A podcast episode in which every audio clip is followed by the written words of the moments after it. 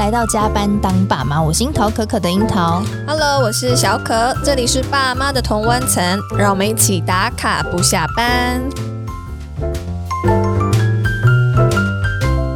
我最近每天回到家大概就是八九点，然后有一天稍微晚了一点，大概十点，然后回到家我就看到老二跟老大都还没有睡觉，对，然后老大都已经很晚睡，我已经习惯，我就先去问老二说：“哎，你怎么还没有睡啊？十点了这样。嗯”他就说：“啊，我今天放学留下来打球啊，有点晚，然后回来就是手很酸啊，脚很酸，你也知道打球很累嘛。”他就理由很多，我心里面就 OS 说：“啊，谁叫你留下来打球？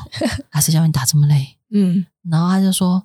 你知道，正当我心里在 OS 的时候，他就说：“嗯、你知道打球回来很累，不想写功课。”那我就跑去弹琴啊，弹琴开心完之后，我才想来写功课。OK，嗯，所以时间就过了，就对，对。然后我就说：“哦，我心里面很想说啊，好。嗯” 我就说：“那就早点睡哦，不然明天早上会不容易爬起来哦。”对。他就说：“可是功课很多哎。”我那是不想写还是哦？我有啦，我有想写，但是好，你不要跟我讲话了，然后就把我赶出来。然后就心里面想说：“关我什么事？”这样。但是我后来。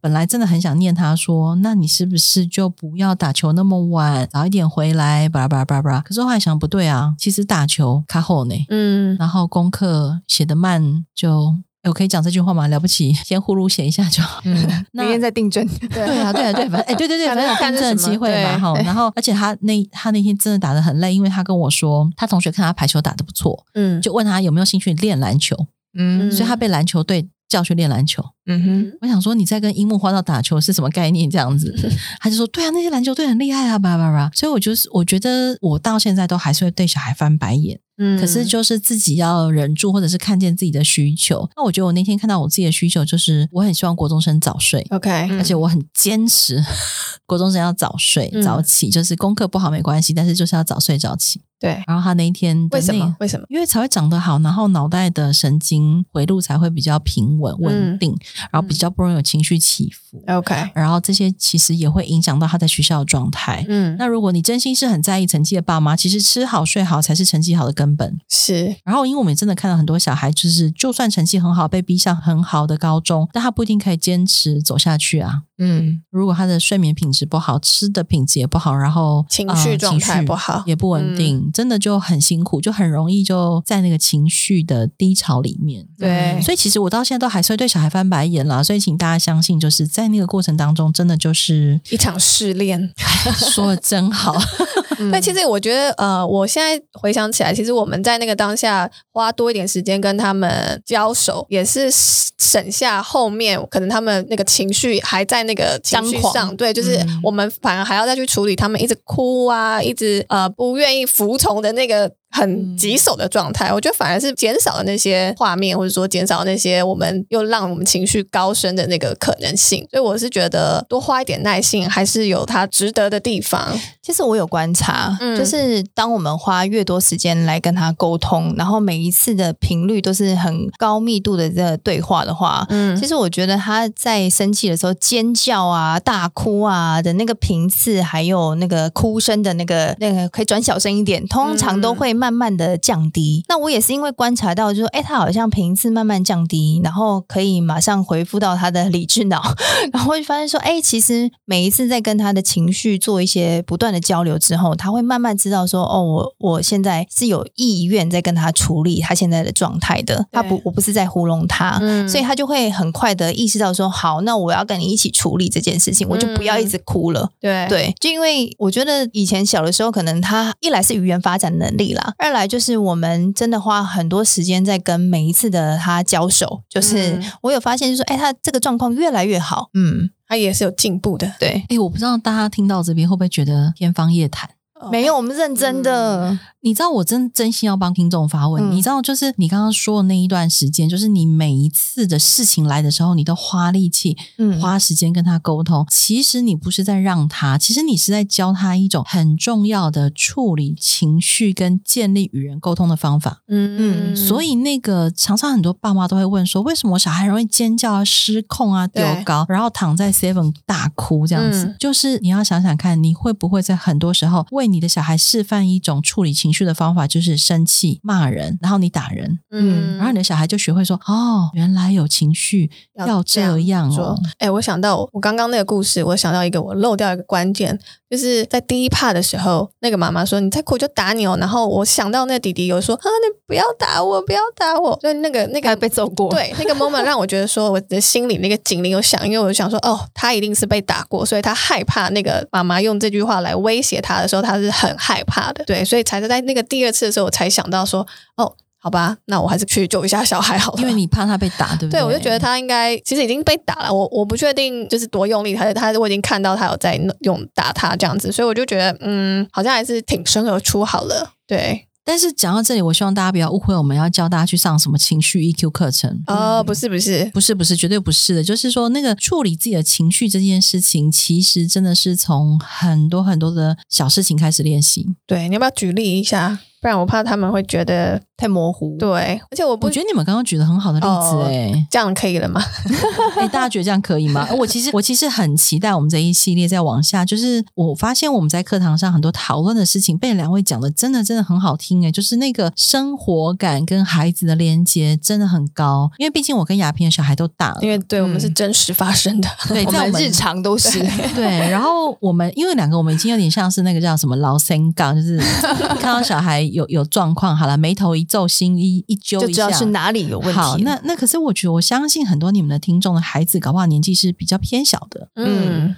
然后，或者是他刚准备要生小孩，刚生小孩，他就会除了那个零到两岁比较难沟通，对，还有基本的生理需求要被满足之外，其实很多时候真的是要开始练功。OK，但不是去上什么情绪课程，对啊，不是说什么情绪管理或者什么情绪哦，对啊，你知道我 EQ 课程，对，对我可以抱怨一件事吗？你们不要把我剪掉。每次有那个那种什么亲子演讲，以前啦，叫我去讲说情绪管理的课，嗯，我就会先问说要对谁讲。嗯，然后他们就说对大人讲，那我就会问是大人要管理自己的情绪吗？他说不是，是要教大人如何去教会自己的小孩管理情绪。他通常这种演讲我都会拒绝，是因为怎么会是小孩？你这段话好荒谬。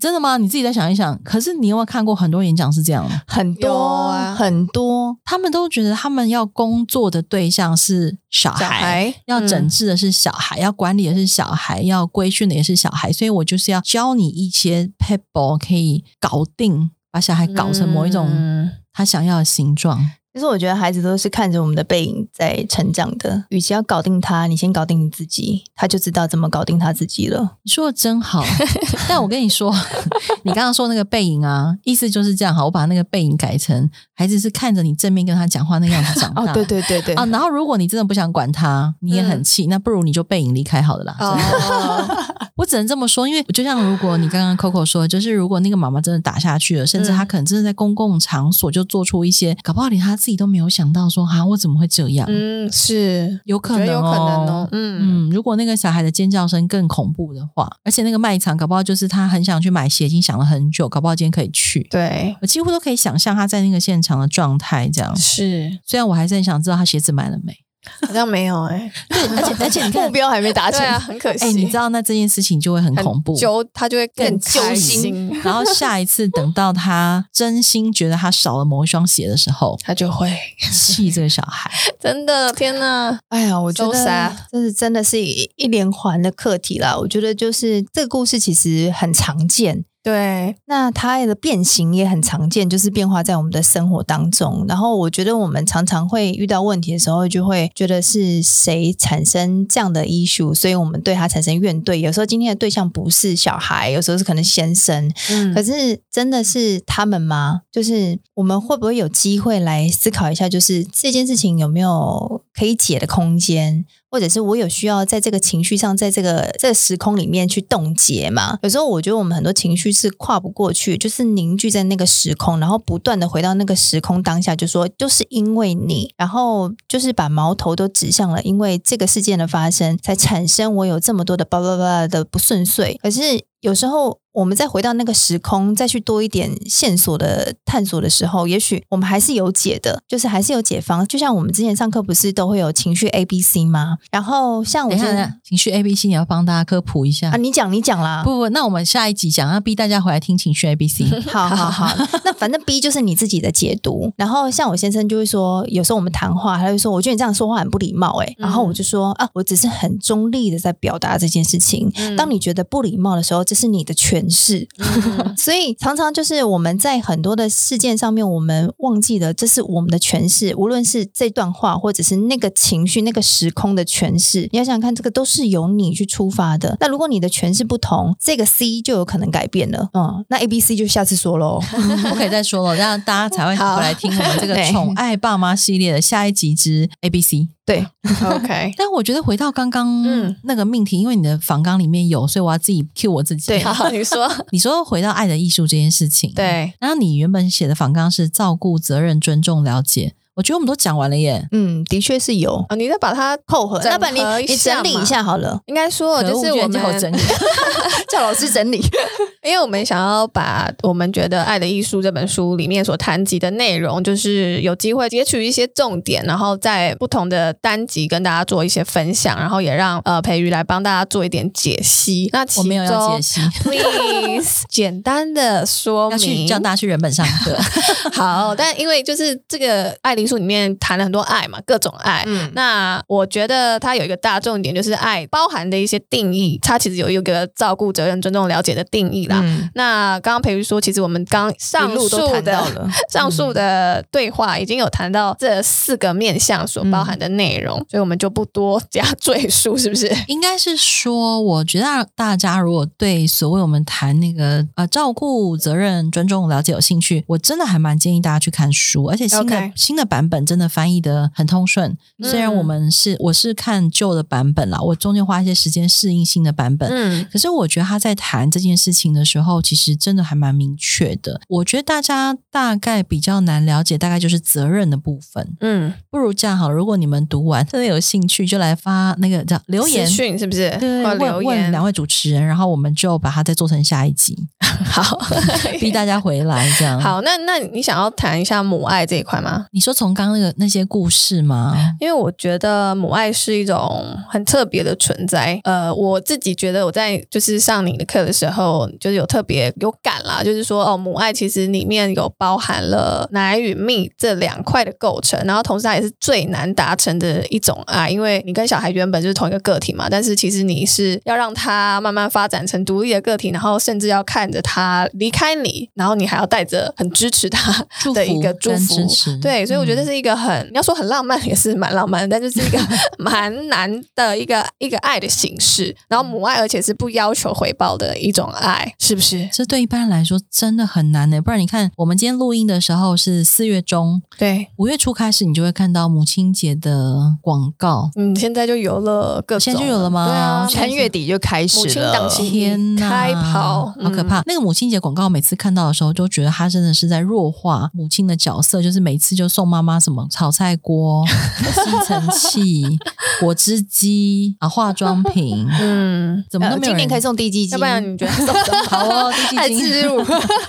滴鸡精自己也可以喝啊。对，那你麻烦等一下做完这一集的时候，帮我们把滴鸡精的链接放在下方，好折扣码，好折扣码哦，而且要写入我爱培育，好好好，折扣码就是我爱培育，好，或者打英文就是 love 培育，love 培育这样。好，意思就是说，我觉得母爱这个议题，它的难真的是难在，如果我们自己身为母亲的那一天开始，我们没有去重新思考母爱是什么，嗯，我们大部分人其实都比较容易复制我们的母亲对待我们的样子，对，嗯，然后你就会觉得那很理所当然。不过现在因为网络很发达了，大家都会参考一下人家怎么当妈妈。然后，但是我发现很多妈妈在学的时候，都只学到她觉得可以让小孩看起来很棒的那些。当妈妈的行为，他们都没有花力气去学如何让自己变得很棒的那种当妈妈的行为，这样会绕口令。你写公虾米，但是你怎样为了公虾米给我？在了，对，但他清楚嘞，讲白话一点。好，意思就是说，好，举个例子，例如说，哎，这样出卖我弟，我弟的老婆，他的小孩，他们现在小孩才两岁，嗯，然后他就会开始帮他报名很多课程，嗯，带他去很多地方，然后他就会看到人家脸书上分享，哎，这个妈妈带小孩去做那个啊，这个妈妈带小孩去做这个，这样看起来像是在丰富多元的增加。加这个小孩跟社会的互动，还有经验的体验啊，嗯、丰富啊，学很多啊，这样他都会跟我说，有一些也不用花钱啊，亲子馆什么的，看起来妈妈也很忙，对不对？嗯，你觉得这个妈妈是在啊、呃、为了他的小孩，还是为了他自己？就我而言的话，我是为了我自己，因为我想要 消耗时间，就是你希望你为了你自己的什么？呃，为了我自己带小孩找事做啦，对对对，对对对，让他有事做，对不对？哈、嗯，可是很多人就是在分享小孩这过程当中，大家其实拍照会拍小孩，不会拍自己，对不对？是。那所以你在想，你你明明心里面在做的事情是为了你自己，嗯，但你为什么分享出来的时候是分享小孩今天在哪里做了蛋糕，今天去哪里玩了球池，今天去哪里做了什么体验？这中间的落差是什么？因为没有人拍我啊。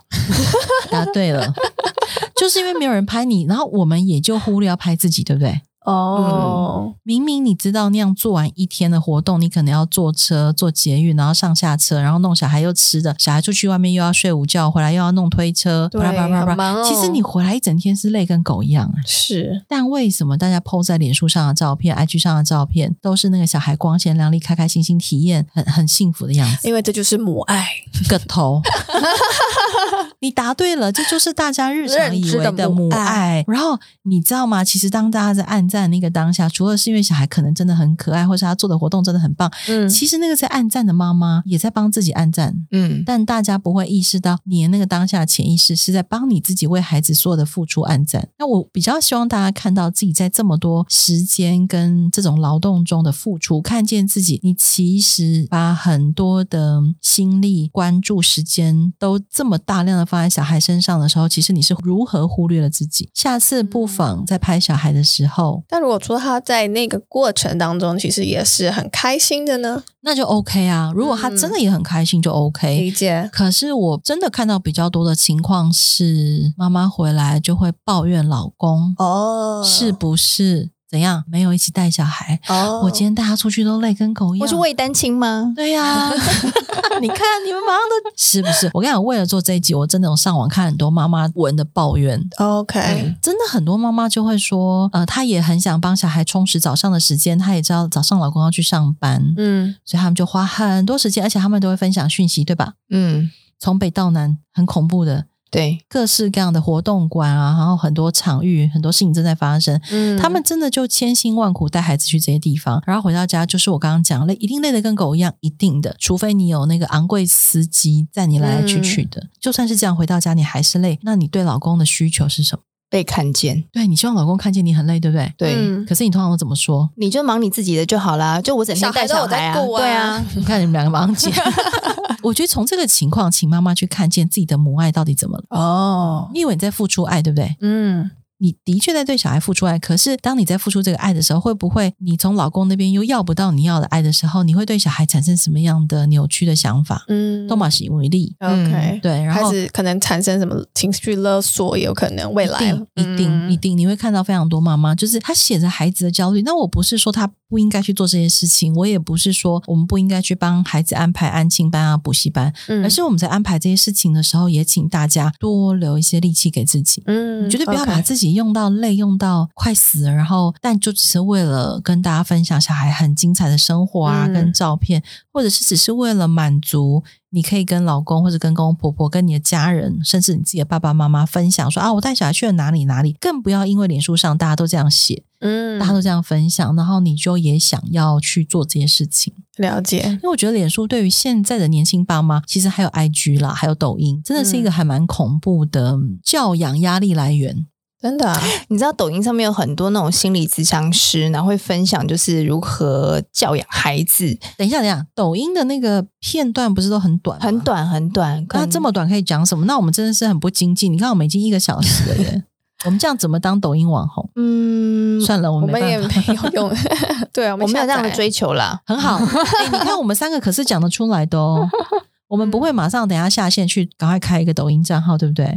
我我没下载啊，我也没有啊。哎，对啊，我比你们前卫，我有下载。So what？所以我再看一看，就是现在在大家在搞什么？对，然后我就发现说，哎，怎么会有这么短的时间？比如说，就告诉你说怎么样教养孩子。可是我发现，就是这么短的时候，你很难把话说得清楚，嗯，或者是你很难把这个精髓表达的，呃，真的落实到你的生活当中，因为他可能也是从一些很简短的案例里面去分享，但是。我我还是觉得说，哎，回到就是说，这些影片当然可以看，可是我觉得更需要的资源是，你可以去看一个比较完整的脉络的书或者是课程。那我觉得那可能对你帮助是更大的。我觉得你刚刚讲的这一段用抖音的那个短暂教学影片来回应我刚刚说那个爸爸妈妈，就是看到脸书上别人晒自己小孩，嗯、那叫晒小孩吗？哈，嗯。对，算吧。晒小孩这件事情，我真的觉得那个整个氛围确实是让现在很多爸妈很焦虑的来源，嗯、来源吗？以前这样讲好像我很老，可恶。在我开书店那个年代是九啊九二零零七年，嗯呃，当时台湾最现在一听大家都知道品牌叫亲子天下。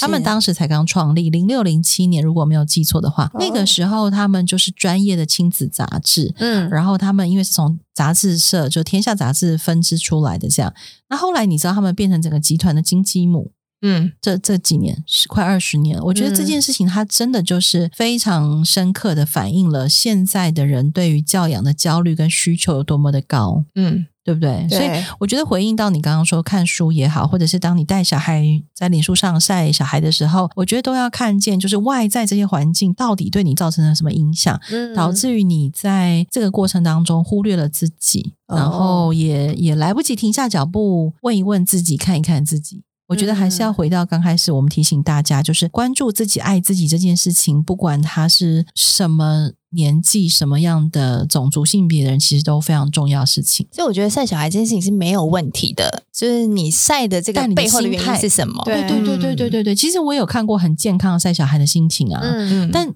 我会比较担心，有很多其实是不那么健康，或者是只是为了有这些成果，所以他可能逼着自己要去做这些 KPI 吗？对，你答对。哎，你没看过吗？你是说妈妈社团里面吗？还是说朋友们？我不能讲说我在哪，还是我同温层太厚了。我可以讲好了，就有某一次我带一个朋友的人跟他们的小孩群组一起出去玩，然后那时候我小孩已经很大了。那他们那一次去是去参加那个故宫的。而已的体验，嗯，然后就做 DIY。那他那个 DIY 包当然已经为小孩重新设计过了，这样。然后你就看到很多妈妈就会迫不及待想要赶快帮小孩弄好，然后就拍照耶，然后立刻上传打卡。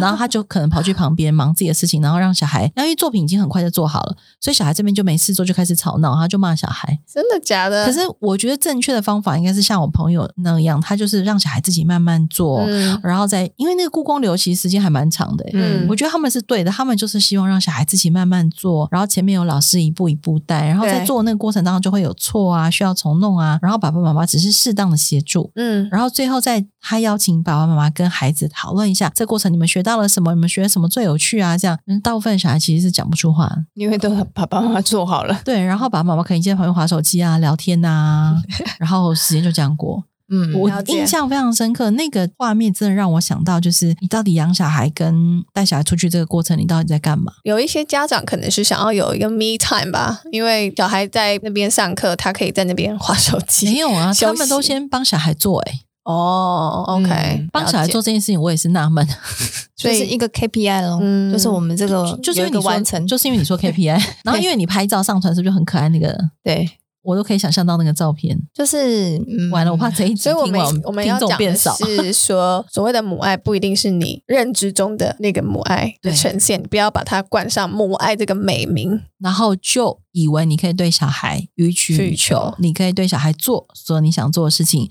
就只是因为你说那是我的母爱哦。其实我们之前在《爱的艺术》这个书里面，这一题其实还困扰大家蛮久的哈。嗯，就是那个定义母爱、看清母爱，到底是一种自私的爱，还是真的是给予蜜的爱？嗯，像我觉得以刚刚故宫那个例子来看好了，什么样的妈妈是有给蜜的呢？嗯，应该是说愿意带小孩去故宫的爸妈，基本上都已经给奶了，就是所谓的文化滋养都给了。嗯、好，那蜜是什么？蜜就是在那个相处做那份 DIY 的过程当中，你是怎么愿意放手让你的小孩去做？嗯，但是你又适当的陪伴在他旁边，嗯，等到他真的需要求助的时候，你愿意鼓励他、陪伴他，然后才出手。对，这是真的有蜜的。嗯，那另外那一群人呢？快速呃拍照做完，然后打卡上传，然后旁边聊天，那个就是完全没有跟小孩在累积密。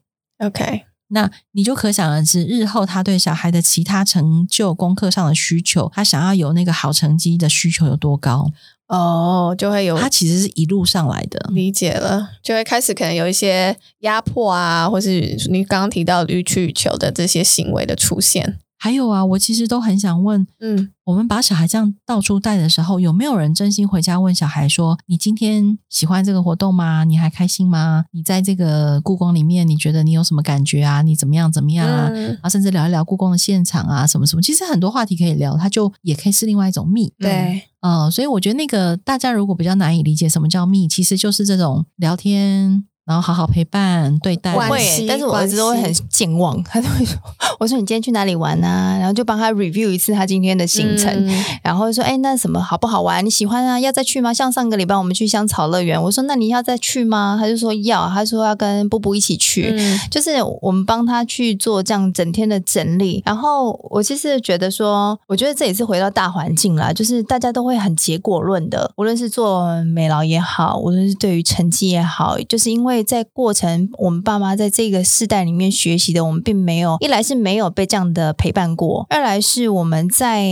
就是学习的路程上面都是讲求结果最重要，呃，你有没有拿到好成绩？你有没有拿到了什么样的奖项？或者你朗读比赛怎么样？就是我我觉得这也不能怪爸妈，我们下意识就是因为我们都是这样子被培训三十几年，所以我们对待孩子就会觉得说，哦，我们结果论啊，如果他结果是好的，那我就能 guarantee 就是哦，我的确是一个好爸妈，我的确有帮他去完成这件事情，所以变成是说，大家可能要换一个检核的眼光，我们来检核的不是这个。结果是检核的，是整个过程，过程对吧？对，而且你刚刚讲说你小孩很健忘，对不对？我一定要帮他讲话一下，他还这么小，你知道他咚咚咚咚咚玩完一整天，对，他不知道我哎、欸，我今天好忙哦。对，他能够安全回到家，然后还可以好好跟你讲话，根本就是搞不好已经是他体力的极限了。对啦，也是啦，是啊，对啊，所以我觉得哦，对，然后我也发现很多爸妈可能就会忽略了小孩的那个年龄，嗯。啊，就会觉得啊，人家做小孩都怎样怎样怎样。我心里面想说啊，你这样被比，你会开心吗？啊，我们说好不骂爸妈的，好，我们要宠爱爸妈。所以呢，就是说，只要你愿意为孩子做这些事情，你自己做起来也开心，你不会觉得你只是为了做而做。对，交差了事，或者是你在做完的时候，你心里面也有蜜的感觉，嗯，是开心的，然后也为你的小朋友感到开心，或者一起享受那个成果，这可以是第一步，嗯，对，然后第二步就以后再说。我们节目不可以录几个关 TBC，不是我们节目不可以录太久，不然大家听了会累，对不对？好好好，我们这会分一集还两集？可能会分这一集吧。两集好了哦，我分两集，好啊，好啊，那就可以再多说一点啊，不是 哦，你要讲就讲啊，我们分两集的，OK 的。那因为你们的访纲写到这边就是 一个 end，毕竟你的时间有限，我们要好好把握。少来，我们会常来。就是呃，推荐一下大家，如果去看《爱的艺术》，真的觉得很难很难很难懂。你们有没有什么建议？就是从哪个地方切入，或者是从哪一个章节吗？我觉得就是真的很难懂诶，所以我是觉得还是上了培瑜的课以后，我们就是上完一堂课，想说哎。在在听什么啊？对，所以好，我我很感谢你们俩这回馈。其实我第一次看这本书的时候，是我在念研究所的时候，我心里面想的不是在看什么，嗯、我是直接骂脏话，而且我看的版本是旧版哦，更难。他翻译的就是文言文，嗯，更难。我心里面想说。干嘛上课叫我们看这种书？这样，我就直接退学那门课。我最近有看到有一个线上课在解析这个哦这本书，但我还没有去听它怎么样。很好，很好。但我就是最后鼓励大家，如果你真心喜欢这本书，或者是被我们讲成这样，嗯，好像神书，对不对？你们还记得我第一次上课的时候说，看完这本书就可以。所有教养书可以丢掉吗？对，你有讲有没有丢啊？不是，就就没有特别翻，没有看。对对，你会发现这本书其实真的可以解你很多的困惑，可以就打通任督二脉。但是是需要一直回去看的，我觉得。哎，这个说法太好了，就是其实我真的就跟我的朋友们说，我这本书应该看了五六十遍、上百遍，搞不好都有吧。而且那一次为了帮你们上课，嗯，又再重新看了三四遍，嗯，我就很气要开这个课啊，不是。哎，你现在当立我要看多少东西？你不是自己说说看，是不是一个练功的过程？那我还是喜欢《爱的艺术》，是吗？哦哦，《爱的艺术》真的很好看。哎，不过我倒是也要感谢《爱的艺术》，就是在当立委这快要三个半月，今天录音快要三个月的过程当中，我发现真的是《爱的艺术》让我在这个超级快速的工作节奏中都可以保持一种稳定。嗯，然后我大概只有生气过两次，但不是对别人生气，是对自己生气。嗯，然后这两次我有偷偷的跟我同事说一下，这样，然后我大概也就觉得，哎，好像很多事情都过得去，但没有那种吞人的感觉。哦，然后都觉得有一种哇，自己怎么可以有这种体验？嗯，然后那天我在讲体验这两个字的时候，我儿子还问我说：“是那种 baby boss 的体验吗？” 消防员，那个广播，我说没有没有，我觉得很像那个小王子，他去不同的星球。大家有看过小王子吗？有有，那就爱的艺术 Plus 小王子一起读。就是小王子到别的星球上去的时候，他其实都在看着这些星球在发生什么事情。嗯，然后他自己会有自己的 murmur，对不对哈？然后就继续去下一个星球，然后他没有就因此而却步停下来。对，我觉得我这三个月还蛮有这种感觉的，就是也跟大家分享，就是在看《爱的艺术》这本书。或者是刚刚这么多，希望大家去用这些观点去照顾自己的时候，它真的就会是一个需要缓步移动的过程。嗯。然后终究我们是希望你可以越喜欢你自己，这样是我们要做结论啦，结论还是要金句啊，金句，你有没有一句话的金句要送给大家？如果他们真的还是看不懂要怎么办？听去上课，对啊，哎，可是哪里有没有开课啊？你又没有办法开课，去 Q 陈亚萍啦。但是我觉得你跟亚萍的说法不太一样，所以这才有趣，陈述的方式不太一样。好，你等我明年一月三十一号下班，我就回去上课。好，那我一月三十一号先等着看，说不定他又马上又要继续单。你我好想拍你现在这个表情哦，或者我们后续如果宠爱爸妈系列有机会再把他带进来的话，没有宠爱爸妈不是说好一直找我的吗？不可以找别人。对啊，对啊，会一直找你。但是我意思是说，那个内容上如果有机会又把爱艺术加入的话，我们就适时的再带进来，这样做一些白话文的分享好了。那那我们直接分享一个题目，期待大家下次回来听。OK，我们下次来谈自爱与自私好了。哦，这一题也是我们在课堂上纠结许久的。对，我还有一个，我记得你有一次问我，你问我说，你觉得到底是我爱你，所以我需要你，还是我需要你，所以我爱你？嗯、第三集就谈这个，这个比自爱跟自私更难。对，这一题大家可以想一想哦。我突然觉得听完 Cherry 跟 Coco 这一集之后。大家那个脑袋的知识含量应该瞬间飙增百分之九十九。那我觉得那个 question mark 也会很多。嗯、对，但是好事就是跟自己的问号待在一起，真的是好事。嗯、好，要跟我们待在一起哦，跟 Cherry 跟 Coco 待在一起，然后也跟自己的问号待在一起。对，然后也跟弗洛姆 待在一起。没想到弗洛姆死后还有这么多人跟他待在一起。好，金句金句啦，你有没有一句京剧要送给大家的？我最近送给自己的金句就是日常，呃，多说一点嘛。真的，真的就是日常，日常意思就是说我听到什么事情，嗯、或者是看到什么事情，我都觉得哦，这就是日常哦。所以没有什么你觉得说哦，这好大惊小怪的咯。啊，会会会，我我必须承认，我还是会把那个大惊小怪的情绪走完。嗯嗯，然后走完之后，我就会问我自己说，诶。那为什么我在这个点上面会觉得大惊小怪啊？嗯，我陈佩瑜为什么会大惊小怪？因为这件事情它之所以会发生在那个场域，就必然代表在那个场域当中的某些人没有觉得奇怪，他就让它发生了。嗯，所以是只有我觉得奇怪，所以问题还是要回到我自己身上。嗯，对不对？对，就回到你刚刚讲那个嘛。哈，好，那回到我自己身上，我就问我自己说：诶，为什么我觉得大惊小怪啊？哦，一个是一我少见多怪。嗯。二就是啊，他可能跟我原本的信念跟价值观不合。嗯，三这件事情可能我以为他不应该这样发展，或是四点点点点点，然后五啊六啊七啊八九十。问完之后呢，我就就发现，哎，这十个 question 当中，可能都会有某部分的答案可以解答我的刚刚的奇怪。嗯，然后我就觉得哇，我好开心哦，我找到了十个答案呢，然后就变日常了。嗯，这会不会太？但是你想要让它变成日常的。意思就是说，我不需要再去评价他，嗯、我不需要再去放在心里去想这件事情。我只要确认我自己在这个过程当中是不是照顾到我自己的需求跟我相信的事情。很多的大惊小怪，我就告诉我自己说：哦，他只要没有危害到我的信念跟价值，嗯，那就是代表他是一个必须在这个政治场域中要发生的事情。他就不会是我。如果回到我陈佩瑜是一个单纯的妈妈跟一个单纯讲师的时候，他就不会发生在那里。那 Okay. 因为我现在的很多、角色和身份的关系，对。那现在我的很多日常，每天早上八点半到九点进办公室，然后七八点回家。我每天很长的日常在那栋大楼里，对，在做那样的事情。那我就得把它当成我的日常。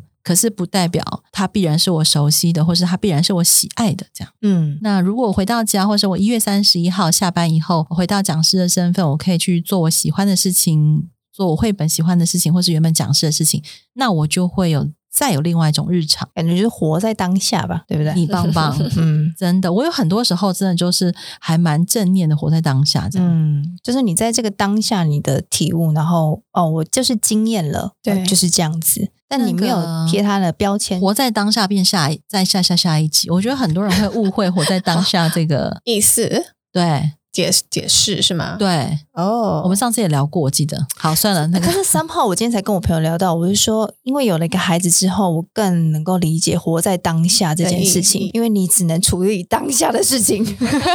我帮你多说一点，大家就不会听不懂。就是好，好，假设那个你们家弟弟要跳那个线的时候，嗯，如果你没有在当下陪他，其实你可能会做什么事情，你知道吗？你可能会担心说啊，这样等一下可能会被车撞到。或者是啊，下一次他自己过马路的时候，会不会以为都可以这样跳？然后我又刚好不在他身边，嗯、然后就刚好出事了啊！所以我不能让他现在这样跳。嗯，那就代表他没有活在当下。嗯，当你脑袋出现这些奇怪的念头的时候，代表你已经在帮你的小孩想到其他太多你不应该去担心的事情，就是未来啊。嗯，就是对未来的恐惧啊，对，这是恐惧，但你没有看见自己的恐惧，嗯、你以为那个担心是母爱哦，但其实一点都不是，真的。可是他没有人来告诉他这个不是的话，他好像他明明就有跟他讲啊，你忘记了吗？他不是走到那个马路上，我是说。跳那个妈妈，如果妈妈哦，这样想的妈妈，如果没有担忧，一个人来告诉他，他其实已经没有在当下，对，他就会一直这样焦虑下去。我懂了，我懂。那就请今天听到这一集的朋友，把你的这个 podcast 分享给你身边所有的亲朋好友。好，就是一种那个我们这艘船就收有缘人这样，但我们这艘船还蛮大，欢迎大家一起，一起上船喽。对，好，我们现在已经预预约了二三四，你最好有做笔记。下来，对，好，就是听回放就知道了啦。对，请大家也是 一起跟着我们，就是上这艘船。对，然后也谢谢培瑜跟我们一起，谢谢大家，我来聊天很开心。开启这个宠爱爸妈的这个系列，嗯、对。那接下来我们还是会带更多的日常、日常的故事。对，他刚硬要逼我讲京剧，那就是活在当下。好好好，给我帮你归纳了，这样 可以可以可以可以，我我接受我接受。好，那我们也就是很希望有一些地方爸妈可以来跟我们一起对谈啦。对，就是、我觉得这是一个好主意，就是把更多的不同的情境的日常带进来。对，所以我们之后要邀请很多的爸妈来聊天吗？会哦，有机会，现在正在安排中。嗯、对，所以会先有暗装，我们还在调整，看看谁比较适合。要开放报名吗？当然啊，我们有一直开放报名了。嗯就是如果想要自己毛遂自荐，我们也非常欢迎，或者想要推荐自投罗网，也是一种对说法啦。就是欢迎你们过来跟我们一起，我们现在会一起就是先私欢迎私讯我们啦，我们会先一起简单的聊一聊，看看怎么样呃一起做访谈这样子。那我们就是希望是可以跟大家一起学习吧，呃看事情的眼光做一点微调，然后说不定就是我们在这一个路上都可以拥有对于彼此不一样的收获。一定会的，一定会的，不是可能是一定会。好，一定会的。嗯，这个我敢挂保证啦。只是这个保证班可能要上十年呐。我节目要开十年了。不是，我们回。我后来 装可爱一下，我我后来觉得是可以挂保证的诶但就是要自己做，然后要给这个这个保证班时间长一点。好，而且两位很佛心，都没有收费啊，真的。我们真的是，我们做录音室也要钱，对不对？然后简介也要钱，真的。然后你们两个请假出来也要扣钱，真的。刚刚有人来的时候，老板还问说，为什么这礼拜录两集？对对，是呃，咖啡赞助持续有开启，真的真的，欢迎大家可以一起来，呃，一一点点小小的咖啡的零钱，帮助我们就是租录音室。可以更长久做这个节目，嗯、会不会到十年还不不确定？但是希望陪伴大家这一段日子，就是可以一起活在当下，看见不一样的视角，然后看见孩子，看见自己，这样子，这是很棒的祝福。嗯、对，其实我觉得大家就是，如果你可以重新的、不断的在这几集培育陪我们的这几集不断的回放，我觉得你应该会有蛮多的收获，而且不断的在这里面问自己说：“哦，我怎么了？”嗯、哦，我觉得这件事情可以一直放在心上。那接下来，我觉得在这个陪伴的路程上面，我觉得你会进展的更快，就是把这个眼光定锚在这上面。好哦，就是抱着这个希望感，就像你刚刚问我说，最近不是很忙吗？对。然后我的回答就是，你看谁运气这么好，可以在只有这么短短任期之内碰到这么多大的事情。对啊，然后说你就无比乐观呢。对，他竟然说我无比乐观，我想说，哎，对我真的就是这样想，哎，还蛮开心的啦。对啊，好，大家就抱着一种乐观心情，那个勇往直前。Go go go！好，好喽。那我们想听听正在收听的你有没有什么想要跟我们分享的？欢迎留言或私讯给我们。那刚刚有提到我们要募集的地方爸妈，还有咖啡赞助，请大家都能够多多支持喽。那如果你用 Apple 或 Spotify 收听的，帮我按下订阅钮，还有五星评价。那我们就下回见喽，宝贝们，爸妈下班喽，拜拜拜拜。